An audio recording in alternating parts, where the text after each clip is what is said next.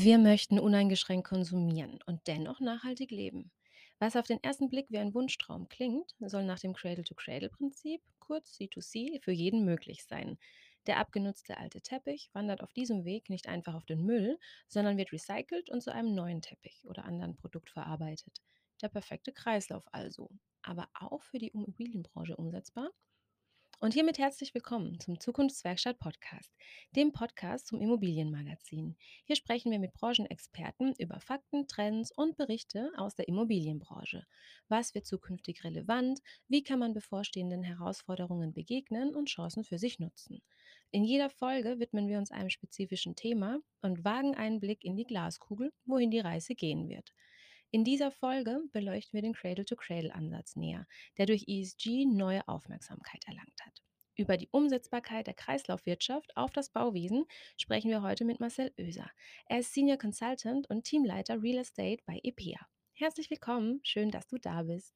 Hallo Marcel Oeser, vielen Dank erstmal, dass du heute bei uns bist, damit unsere Zuhörer auch wissen, wieso wir gerade mit dir über das Thema Cradle to Cradle sprechen. Wäre es natürlich schön, wenn du dich kurz vorstellen. Ja, super. Vielen Dank, dass ich ähm, einmal hier sein darf und das Thema auch vorstellen darf. Mein Name ist Marcel Oeser. Ich bin Umweltwissenschaftler und Ingenieur und habe an der Universität Stuttgart studiert und bin darüber hinaus der Baubiologe. Ja, und ich bin Teamleiter im Bereich Cradle to Cradle Real Estate bei der EPA. Die EPA steht kurz für Environmental Protection Encouragement Agency und ist eine Tochtergesellschaft der Dresden Sommer SE und wir stehen im Prinzip als Innovationspartner für ja, umweltverträgliche und kreislauffähige Produkte, also Industrieprodukte, aber auch Produkte im größeren Sinne, Gebäude und auch ganze Stadtquartiere zur Verfügung und wir entwickeln eben Lösungen für die sogenannte neue Circular Economy. Genau, und mhm. Lösungen können da auf Stoff- und Ressourcenstrombasis eben sein. Und wir wollen alles eben in geschlossene Kreisläufe bringen. Jetzt haben unsere Zuhörer auch einen Eindruck. Welche Rolle, damit wir gleich mal direkt ins Thema einsteigen, welche Rolle spielt denn die Immobilienbranche für die Transformation in eine nachhaltige Wirtschaft? Ähm, also eine enorme Rolle, muss man ganz klar sagen. Wenn man sich den Bausektor, sage ich mal, anschaut, jetzt über den Indikator CO2-Emissionen, der jetzt bestimmt bei allen auch bekannt ist, steht der Bausektor eben für 40 Prozent der gesamten CO2-Emissionen, äh, die entstehen. Und außerdem ist eben der Bausektor auch größter Verbraucher weltweit von Rohstoffen oder Ressourcen. Und dadurch verursacht er eben auch, weil es eben momentan noch falsch designt ist, muss man sagen, verursacht er eben auch immense Abfallmengen. Und dadurch steht eben dieser Industriezweig, sage ich jetzt mal, die Bauwirtschaft enorm unter Druck, aber auch eben in der Verantwortung, da jetzt auch schnelle Lösungen und effektive Lösungen äh, zu bieten, gerade auf das Thema Klima- oder Ressourcenproblem. Äh, und daher müssen wir einfach im Bau die Gebäude vor allem auch neu realisieren und neu denken. In die Zukunftswerkstatt in diesem Jahr befasst sich ja zum Großteil auch mit dem Thema ESG, also Environmental, Social und Governance also eine Nachhaltigkeit der Wirtschaft und vor allem der Immobilienwirtschaft auch. In dem Zusammenhang ist natürlich der Umweltaspekt im Fokus der Branche. Green Buildings wird da immer häufiger genannt. Wie definieren Sie denn Green Buildings? Ja gut, Green Buildings oder beziehungsweise vielleicht ein bisschen weiter gefasst, Green Building Zertifikate, die haben sich in den letzten Jahren etabliert, um einfach auch den Begriff der Nachhaltigkeit und alles, was dahinter auch in Aktion stehen muss, wie der sich sozusagen in den Gebäuden manifestieren lässt, beziehungsweise damit in Verbindung bringen lässt. Also ein grünes Gebäude oder ein Green Building ist im Prinzip ähm, dadurch geprägt, dass durch seine Planung oder durch den Bau oder seinen Betrieb negative Auswirkungen, sage ich jetzt mal, auf das Klima oder die natürliche Umwelt eben verringert werden. Und wir wollen eigentlich damit positive Auswirkungen erzeugen. So ist zumindest meine Interpretation, was Green Buildings oder grüne Gebäude tatsächlich auch stiften sollen. Und da stehen ganz viele Merkmale dahinter. Also Schonung von wertvollen Ressourcen oder die Verbesserung der Lebensqualität. Also alles, was eigentlich hinter diesen drei Buchstaben ESG auch steht, also Environmental Social Governance, wichtig ist vor allem, dass der Leitgedanke der Nachhaltigkeit, der einfach dort implementiert ist. Und dadurch haben sich dann eben diese Zertifizierungssysteme auch entwickelt, und das World Green Building Council hat dort auch verschiedene Definitionen und zum Beispiel die DGB in Deutschland überträgt dann dieses Green Building Green Building Definition dann auch in ein tatsächliches Konstrukt, in Kriterien, sodass man das am Gebäude auch anwendet. Da haben Sie tatsächlich schon die perfekte Überleitung, hast du die perfekte Überleitung ähm, geschaffen. Und zwar war tatsächlich die nächste Frage, die Deutsche Gesellschaft für nachhaltiges Bauen zertifiziert ähm, eben sogenannte Green Buildings. Es gibt ja auch noch eine Zertifizierung nach Cradle to Cradle. Wo liegen die Unterschiede beziehungsweise fließen die ineinander ein? Ist ähm, die Cradle to Cradle Zertifizierung ein Teil der DGNB Zertifizierung? Ja, so könnte man es nennen oder sehen. Das Gebäudezertifikat der DGNB bezieht sich ausschließlich auf Gebäude oder Quartiere und das C2C-Zertifikat bezieht sich ausschließlich auf Industrieprodukte im eigentlichen Sinne. Die Produkte die können nach einem gewissen Standard, nach dem Cradle-to-Cradle ähm, Produktstandard zertifiziert werden. Diese bringen natürlich gewisse Eigenschaften dann mit sich, die positiv sich auf die Bewertung von Gebäudezertifikaten wie der DGNB auch auswirken können. Denn ein DGNB-System prüft natürlich auch, welche Baumaterialien werden verwendet, welche Produktqualitäten werden tatsächlich dann auch verbaut und wenn ich diese Produktqualität über ein Zertifikat nach Cradle to Cradle bereits ähm, nachweisen kann, dann hilft es mir auch im Nachweis für das Gesamtgebäude. Jetzt haben wir schon ganz viel über Cradle to Cradle gesprochen. Jetzt wäre es natürlich auch für die Hörer, die sich noch nicht mit dem Ansatz beschäftigt haben, auch interessant, überhaupt mal zu wissen, was steckt denn hinter Cradle to Cradle? Vielleicht eine kurze Erklärung. Cradle to Cradle bedeutet übersetzt erstmal von der Wiege zur Wiege. Man kennt vielleicht den Begriff Cradle to Grave. Das ist aktuell sozusagen die Lebenszyklusbetrachtung eines Produkts oder eines Gebäudes.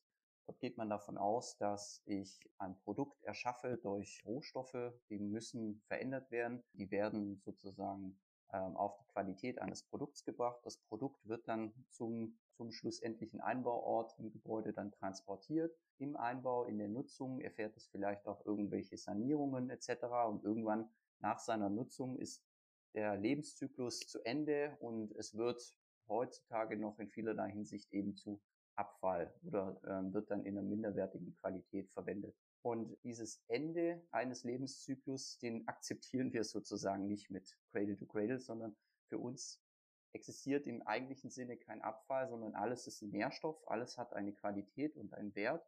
Und wir möchten durch eine intelligente Produktentwicklung und wirklich gute Produkte diese Qualität und den Wert von Materialien erhalten und so dann auch Stoff- und Ressourcenströme auf Produkt, Gebäude oder auch Quartiersebene eben schließen.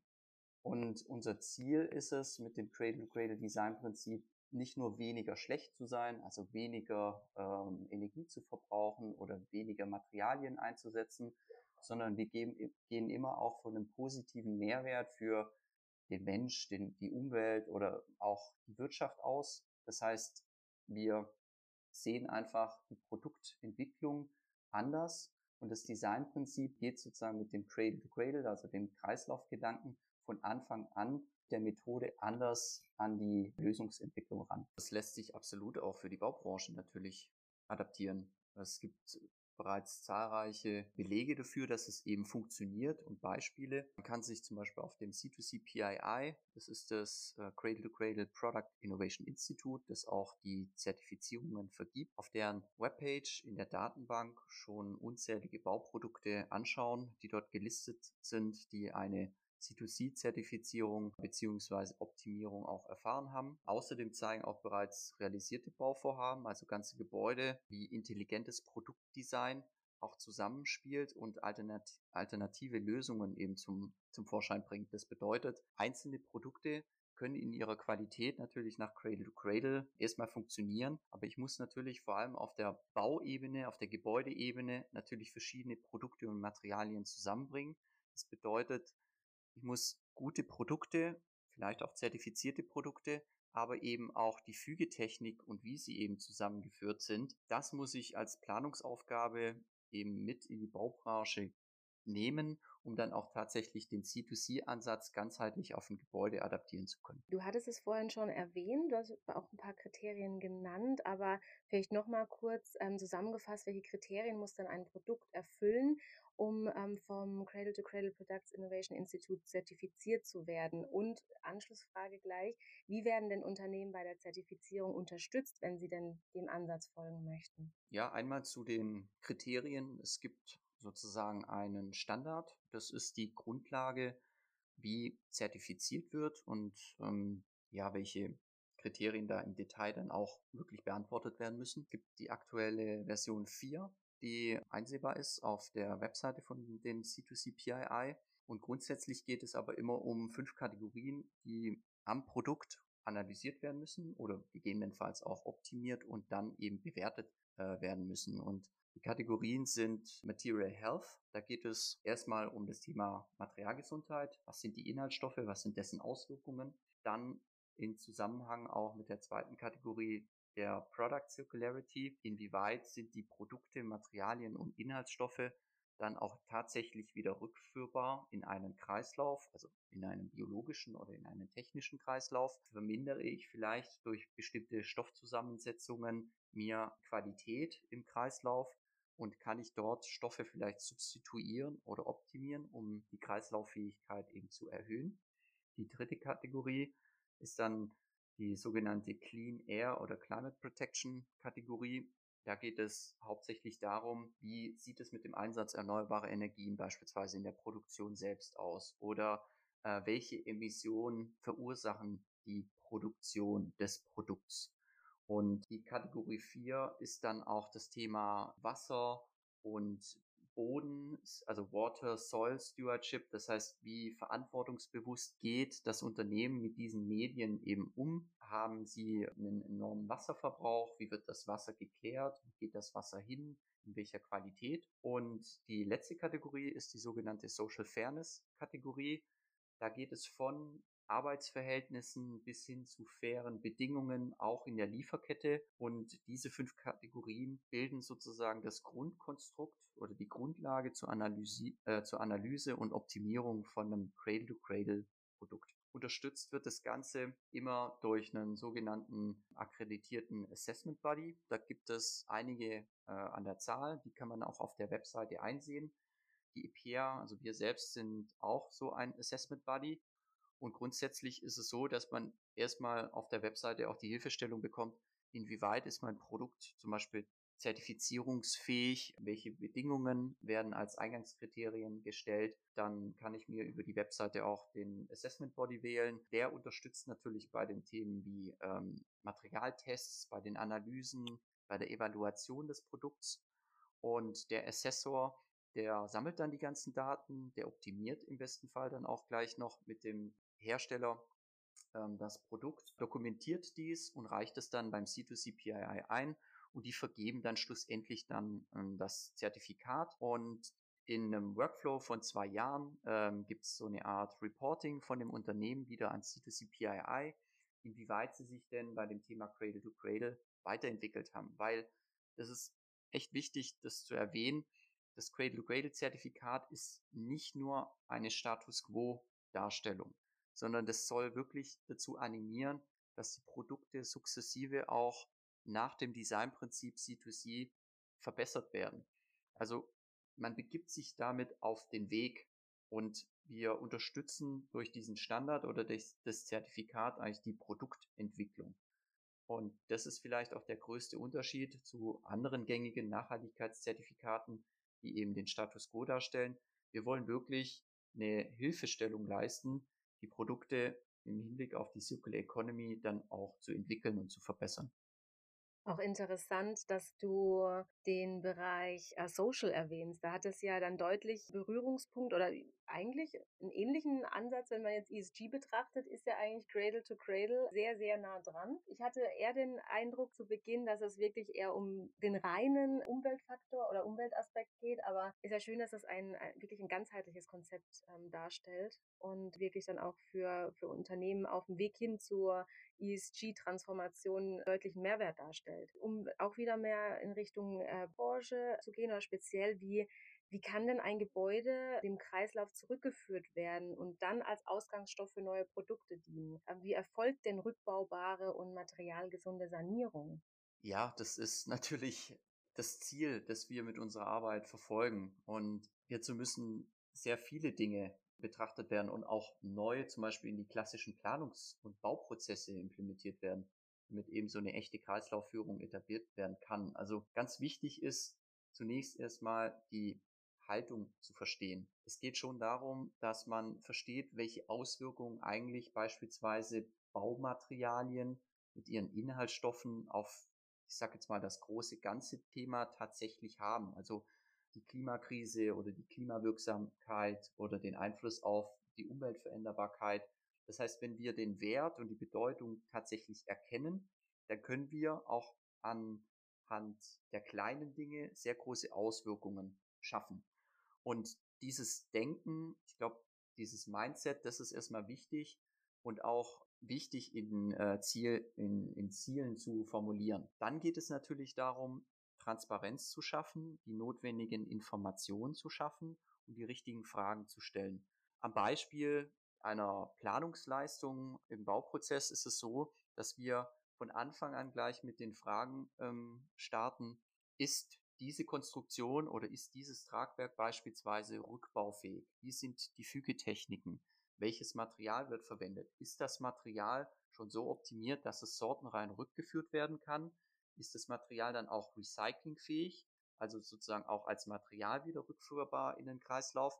Und all diese Fragen animieren dazu, anders über die Entscheidungen, wie sich dann eine Konstruktion, die sich schlussendlich dann auch aus Produkten zusammenfügt, wie sie sich dann entwickelt. Und ein ganz, ganz wichtiger Punkt dabei ist, eben diese Transparenz zu schaffen. Und da hilft uns halt auch die Digitalisierung ganz klar. Also wir müssen es schaffen, diese neuen Indikatoren und die neuen Fragen in Planungsprozesse zu implementieren, gleichzeitig festzuhalten, uns da auch immer ein bisschen ja dagegen auch zu challengen und durch eine Status Quo Analyse, wie gut kreislauffähig bin ich denn im Moment, dann auch die Potenziale zu, ermitteln, ähm, zu ähm, ermitteln und dann dadurch auch neue Lösungen zu generieren. Das ist so der grobe Rahmen, äh, wie Kreislauffähigkeit auch tatsächlich in Gebäuden geführt werden kann, weil wenn dann ein Gebäude am Ende seiner Nutzungszeit auch wieder zurückgeführt oder zurückgeführt werden muss oder soll, da muss ich ja die Informationen haben darüber, wie wurde welches Material verbaut, in welcher Qualität kann es wieder in den Kreislauf zurückgeführt werden, wie hoch ist der Aufwand, wie hoch ist die Qualität. Und das beginnt eigentlich schon am Anfang des Designs, also des Produktdesigns, ähm, in der Planung eines Gebäudes, aber auch eben für Produkte. Es gibt ja auch schon einige Beispiele, wie Cradle to Cradle im Neubau bereits angewandt wird. Dazu gehören ja The Cradle in Düsseldorf beispielsweise oder der Bürogebäudekomplex Puls in Berlin. Welche Beispiele gibt es denn für die Sanierung im Bestand? Das ist ja auch sehr ein großes, ein großes Thema. Ja, die Sanierung ist ein, ein sehr großes Thema, absolut, weil der Neubau wir können ja nicht alles neu bauen, sondern der Bestand ist natürlich genauso wichtig und das bedeutet aber auch bestimmte Herausforderungen. Ein schönes Beispiel aber, vielleicht um damit anzufangen, ist das äh, C2C Lab in Berlin. Das ist auf, glaube ich, knapp 400 Quadratmeter. Ist es wirklich ein schönes Beispiel, wie Sanierung nach Cradle to Cradle auch funktionieren kann. Das ist gleichzeitig jetzt auch das ähm, Head Office vom C2C NGO ähm, und wird Reallabor auch genannt, weil man eben dorthin kann. Man kann sich das Ganze anschauen und man konnte oder kann sogar zuschauen, inwieweit so ein stark sanierungsbedürftiges Gewerbegebäude im Prinzip dann zurückfindet in so einen hochwertigen, kreislauffähigen, ja, oder in ein hochwertiges, kreislauffähiges Objekt. Und dort wurden beispielsweise reversible Fliesen mit Naturstoffen verwendet. Es gibt Lehmputz. Es wurden Trockenbauwände ohne PVC verbaut. Es gibt Plattenunterkonstruktionen mit Aluminiumunterkonstruktionen, die einfach sortenrein auch wieder getrennt werden können. Hat sich Gedanken gemacht über die Materialien, die mit ihren Inhaltsstoffen auch eingesetzt werden. Ein Beispiel ist die PVC und halogenfreie Verkabelung, weil man dort einfach auch sagt, okay, was ich verbaue, muss zukunftsfähig sein. Deshalb möchte ich so gut wie möglich auch Schadstoffe, die perspektivisch vielleicht gar nicht mehr verwendet werden dürfen, auch verzichten. Es gibt Aufputzsysteme, um eigentlich auch eine Zugänglichkeit äh, zur TGA zu gewährleisten und, und, und. Also das sind alles Dinge, die man dort auch tatsächlich anfassen kann und sich auch informieren kann, wie es auch in, einem, in einer Sanierung funktioniert. Aber grundsätzlich hängt es extrem von der individuellen Situation vorab äh, ab. Also welche Informationen liegen vor, wie ist der Baustandard, welche Materialkomposition finde ich, gibt es eine Schadstoffuntersuchung, wie sind die Fügetechniken vor Ort. Und da liegt eigentlich die größte Herausforderung, das heißt die Identifikation des Status quo. Das ist sehr individuell, daraus dann eine Potenzialabschätzung eben machen zu können und daraus abgeleitet dann wirklich die möglichen Maßnahmen, die sich umsetzen lassen. Das ist heute leider oft eben noch eine Art Abwägungsprozess. Wie finde ich das Objekt vor? Welche Möglichkeiten haben, habe ich? Und was kann ich tatsächlich noch im Hinblick auf eine Kreislauffähigkeit noch etablieren? Und auch hier wieder Information hilft. Und deshalb in allen Projekten, wo wir auch unterwegs sind, versuchen wir die Information schon so gut wie möglich vorzubereiten, dass in einem etwaigen Sanierungsfall oder auch einem Umnutzungsszenario dann man auch schnell auf die Information zugreifen kann. Ich kann auch schnell über äh, Rückbaubarkeiten mir ein Bild machen und sehe, welche Möglichkeiten ich habe, welche Materialien rein, rein und rausgehen können. Und äh, da muss man bei dem Sanierungsthema eben sehr genau hinschauen. Also Cradle to Cradle ist ja dann auch ein sehr datengetriebenes Thema, gerade wenn es jetzt darum geht, den Status quo abzubilden. Da spielt ja dann auch die digital, spielen digitale Lösungen eine Rolle. Welche, welche wären das? Könntest du mir vielleicht Beispiele nennen und welche Anbieter bieten diese Lösungen denn an? Ähm, ja, also wie gesagt, ich glaube, Digitalisierung ist der Schlüssel zur Umsetzung von dieser neuen Nachhaltigkeitsstrategie und deren Impact, wenn man so äh, sagen möchte. Also wir müssen ja verstehen, das, was wir, äh, oder beziehungsweise wir müssen verstehen, dass durch die Transparenz und die Datenoffenlegung wir erst eine Chance haben, Dinge auch zu bewerten und Benchmarks herzustellen. Und wenn wir Benchmarks haben, dann können wir optimieren und können die Themen dann tatsächlich auch sichtbar machen, vergleichbar machen. Und es gibt mittlerweile schon verschiedene ja, Unternehmen und Lösungen am Markt, die für unterschiedliche Anforderungen und unterschiedliche äh, Lösungen ja, ein, ein Tool beispielsweise bieten, ähm, allen voran zum Beispiel Madaster. Madaster ist ein sogenanntes Materialkataster, welches Gebäude im Hinblick auf ihre Ressourcen und Materialitäten über die Nutzungsdauer hinweg speichert. Das heißt, ich weiß immer, was mein Gebäude im Hinblick auf die Ressourceneffizienz, auf die Rückbaubarkeit, auf den Materialwert tatsächlich kann. Daten, äh, die müssen natürlich vorbereitet werden, aber die Chance ist natürlich dann äh, dahingehend zu sehen und eben immer digital, inwieweit steht mein Gebäude im Hinblick auf die, auf die, das Ressourcenthema gerade da? Äh, wie lässt es sich vielleicht perspektivisch auch im Hinblick auf Anforderungen aus ESG oder EU-Taxonomie bewerten? Und diese Datengrundlage muss natürlich digital dann auch verfügbar sein. Ein anderes Beispiel, vielleicht ein bisschen kleiner, aber genauso wichtig, ist der ähm, Building Material Scout mit seiner Produktprüfung oder Konformitätsprüfung.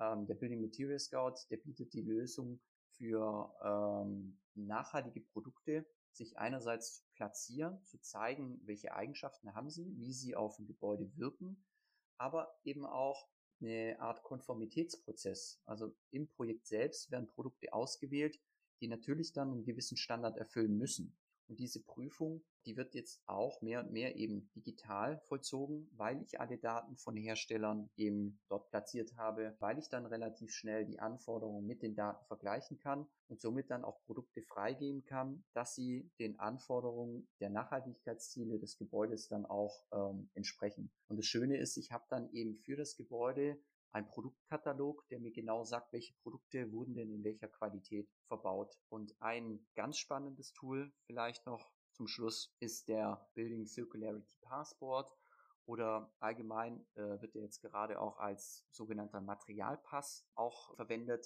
Der Building Circularity Passport ist im Prinzip eine Weiterentwicklung oder ähnlich zu sehen wie ein Energieausweis. Also ein Energieausweis gibt darüber äh, Informationen, ob ein Gebäude sehr effizient ist, wie, wie es sich im Primärenergiehaushalt verhält, etc.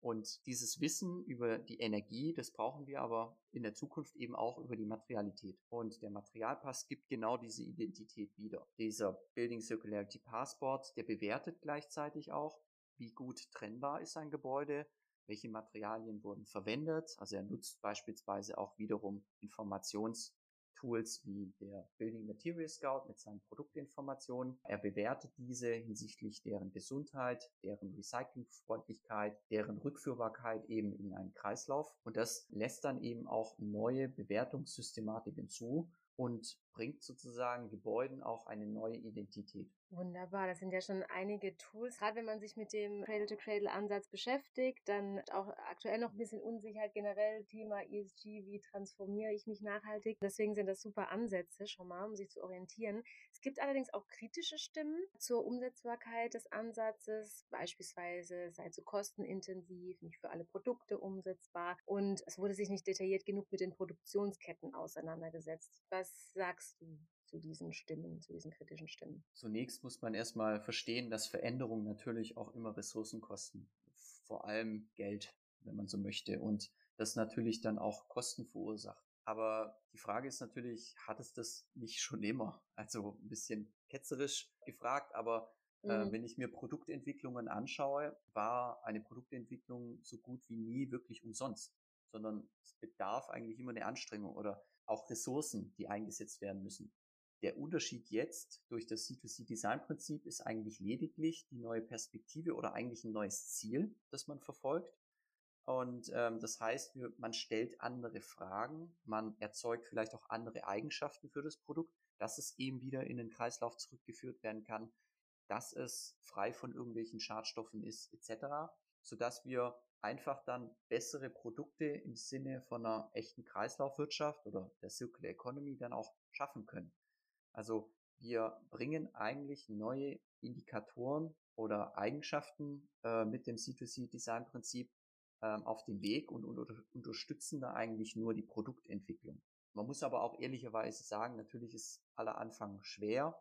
Ich meine, Hersteller oder auch Planer oder Architekten, alle haben sich bisher noch nicht mit der Frage auseinandersetzen müssen, ist ein Produkt nach seiner Nutzung kreislauffähig. Viele Produkte, ob es jetzt Industrieprodukt ist oder Gebäude als Produkt, die haben natürlich den Nutzen im Fokus. Und diese Nachnutzung oder diese Rückführung in den Kreislauf, das zu verankern schon bereits in der Planung oder im Design, das ist jetzt eben die neue Aufgabe. Und daher gibt es ja zum Beispiel so einen Zertifizierungsstandard, der ja auch die unterschiedlichen Level mit unterschiedlichen Anforderungen hat. Also es ist da auch wieder ganz wichtig zu verstehen, dass die Zertifizierung eben nicht diesen Status quo hat, sondern äh, oder Status quo abbildet, sondern man möchte wirklich damit eine Hilfestellung geben, um sich sukzessive in dem, was man tut, auch zu verbessern. Und man bekommt dadurch eben das Tool an die Hand und so geht man mehr und mehr, zum Beispiel eben auch in der Produktionskette oder in der Lieferkette tiefer rein, je höher man im Level dann auch sozusagen einsteigt. Sich dort fortzuentwickeln, die Fragen zu entwickeln, vielleicht auch mal ähm, die Einkaufskriterien im, im Qualitätsbereich zu verändern. Das sind alles Dinge, die müssen erst auf den Weg gebracht werden. Und man steigt aber da doch sehr tief dann auch zum Beispiel in die Produktions- oder Lieferkette dann auch ein.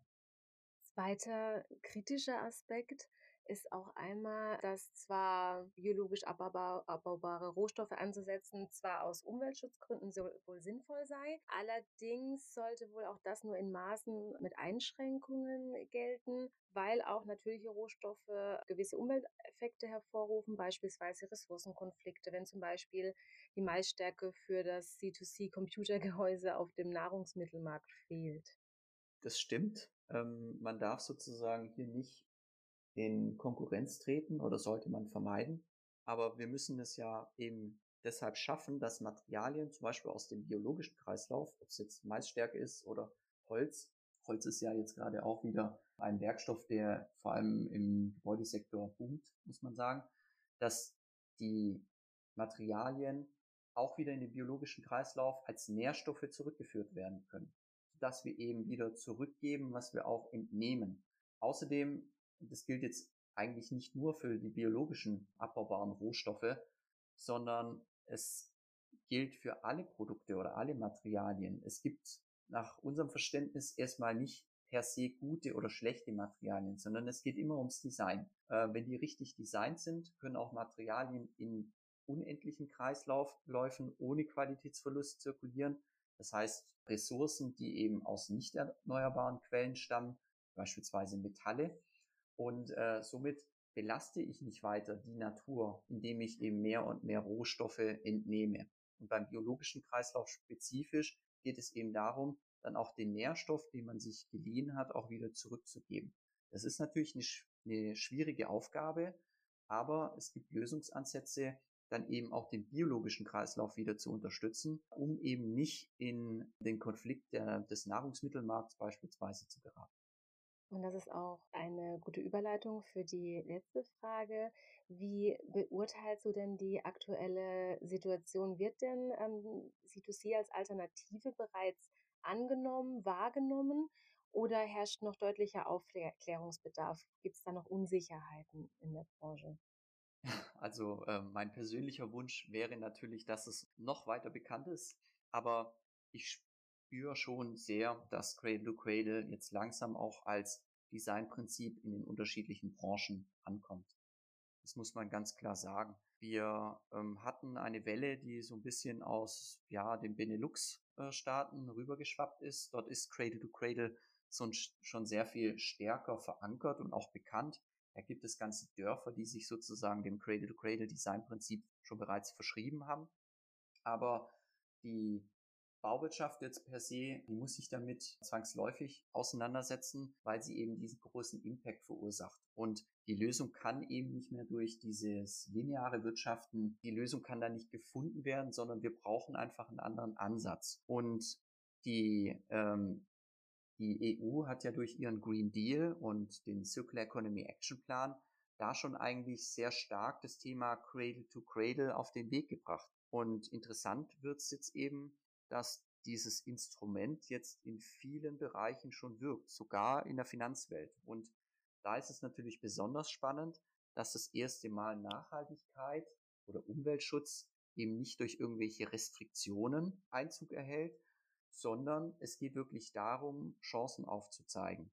Das heißt, Cradle to Cradle bietet die Chance, neue Businessmodelle zu entwickeln. Cradle to Cradle bietet die Chance, die Produkte besser zu machen und so beispielsweise auch wieder als Frontrunner auf dem Markt gesehen zu werden. Und Cradle to Cradle kann aber eben auch die Antwort sein auf zukünftige Anforderungen, wie zum Beispiel in der Risikobewertung äh, von Banken bei Investoren aufschlägt, weil eben ein Gebäude kein Abfall mehr verursacht und Kosten erzeugt, sondern eher als Rohstoffdepot fungiert. Und das sind sehr viele unterschiedliche Ebenen, wo wir einfach spüren, dass die Dinge jetzt zusammenkommen und endlich richtig auch verstanden werden. Dann vielen Dank für diese Einblicke. Das war tatsächlich schon die letzte Frage. Ja, vielen Dank auch. Wir halten also fest, dass Cradle to Cradle neue Chancen bietet, gerade für die Immobilienbranche. Es ist kein neuer Ansatz, aber durch das Thema ESG natürlich noch einmal deutlich ins Rampenlicht gerückt und definitiv ein ernstzunehmender Ansatz für die Modernisierung sowohl von Neu- als auch Bestandsbauten und wird in Zukunft immer mehr gefordert. Gerade wenn es in den Bereich Investitionen geht, nachhaltige Investitionen sind auf dem Vormarsch, sind immer mehr gefragt. Mehr zum Thema nachhaltiges Bauen und ESG können Sie in unseren weiteren Podcast-Folgen hören und natürlich in der aktuellen Ausgabe der Zukunftswerkstatt nachlesen. Links dazu und weitere Infos finden Sie in den Shownotes. Vielen Dank fürs Zuhören und nochmal vielen Dank, Marcel Oeser.